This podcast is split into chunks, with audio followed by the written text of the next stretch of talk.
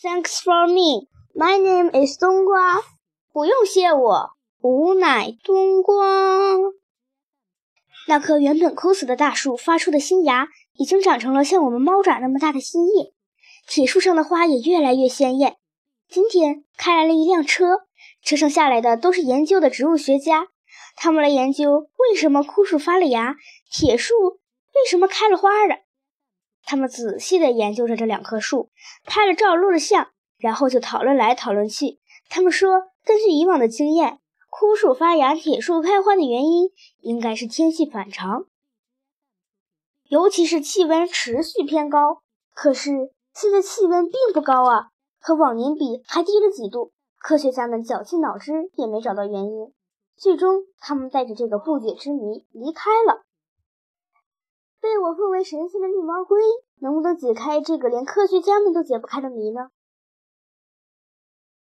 自从那天绿毛龟和我一起来到这里后，它就没有离开。我记得他说，他要在这里等待奇迹出现。边的芦苇丛里，我找到了绿毛龟，正在请教这个科学家们都没有解出的谜。这些科学家只知其一，不知其二。绿毛龟把头伸了出来。他们只知道植物是有生命的，不知道植物有感情的。植物也是有感情的。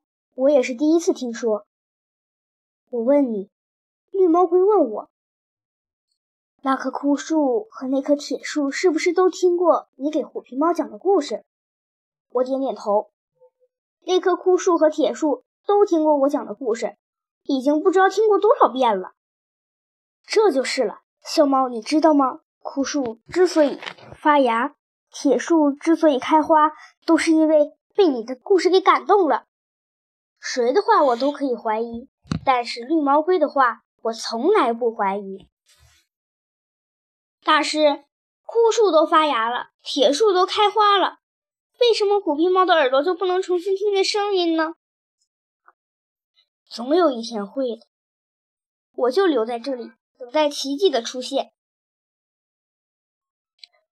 我又回到了虎皮猫身边，我明明知道它听不见。还是把绿毛龟的话一字不漏地说了。你知道吗？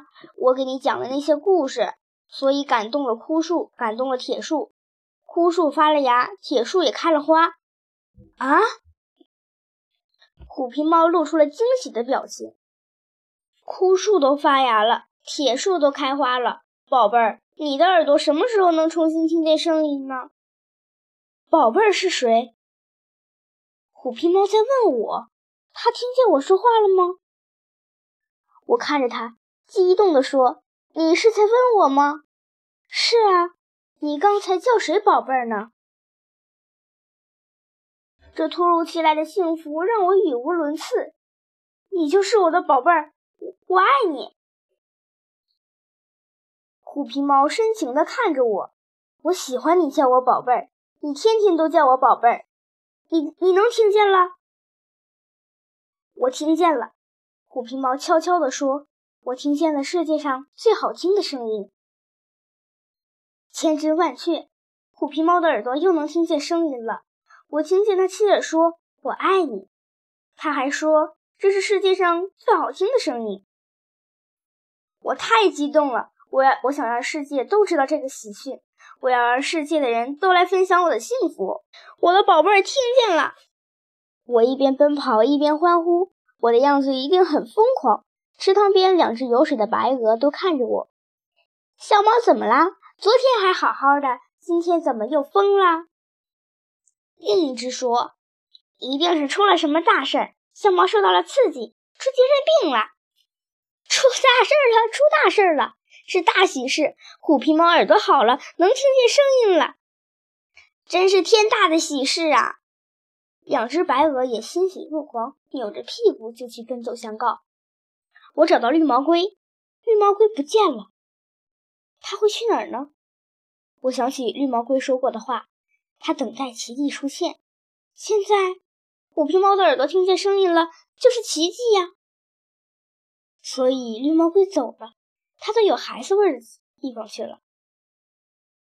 我想把这个好消息告诉老老鼠，怎么说呢？我总不能独自回翠湖公园吧？我想有一次，老老鼠对我吹牛，说成交的老鼠也认识他。如果哪天我有急事，随便派一只老鼠托他带个话就好了。那我就试试吧。池塘边到处都是老鼠洞，我随便找了一个洞，守在洞口。不到三分钟，一只不大不小的老鼠便钻了出来。我一伸爪子，把它抓住了。那只老鼠一看我是猫，两眼一闭，吓得昏过去了。我拎起它的尾巴，放进水里，又把它提溜起来，扔到地上。过了好一会儿，老鼠睁开眼睛，它醒了。你为什么不吃我？我要你为我做一件事。你去过翠湖公园吗？去过的，这是像天堂一样的地方啊。不过在那儿听不见钟声，也看不见小野花。看不出这老鼠挺浪漫的哈。我问你认识老老鼠吗？那只最老的老鼠吗？对，就是它。我怎么可能不认识它？那只老鼠恭恭敬敬地说：“他是我们的老祖宗。我想请你给老祖宗带个话，是不是？我帮你带了话，你就不吃我了？那当然，你快告诉他，虎皮猫的耳朵能听见声音了。虎皮猫，老鼠的眼珠子滴溜一转，就是每天敲钟的虎皮猫吗？真啰嗦！我大喝一声：“快去！”那只老鼠拔腿就跑。一转眼，没影了。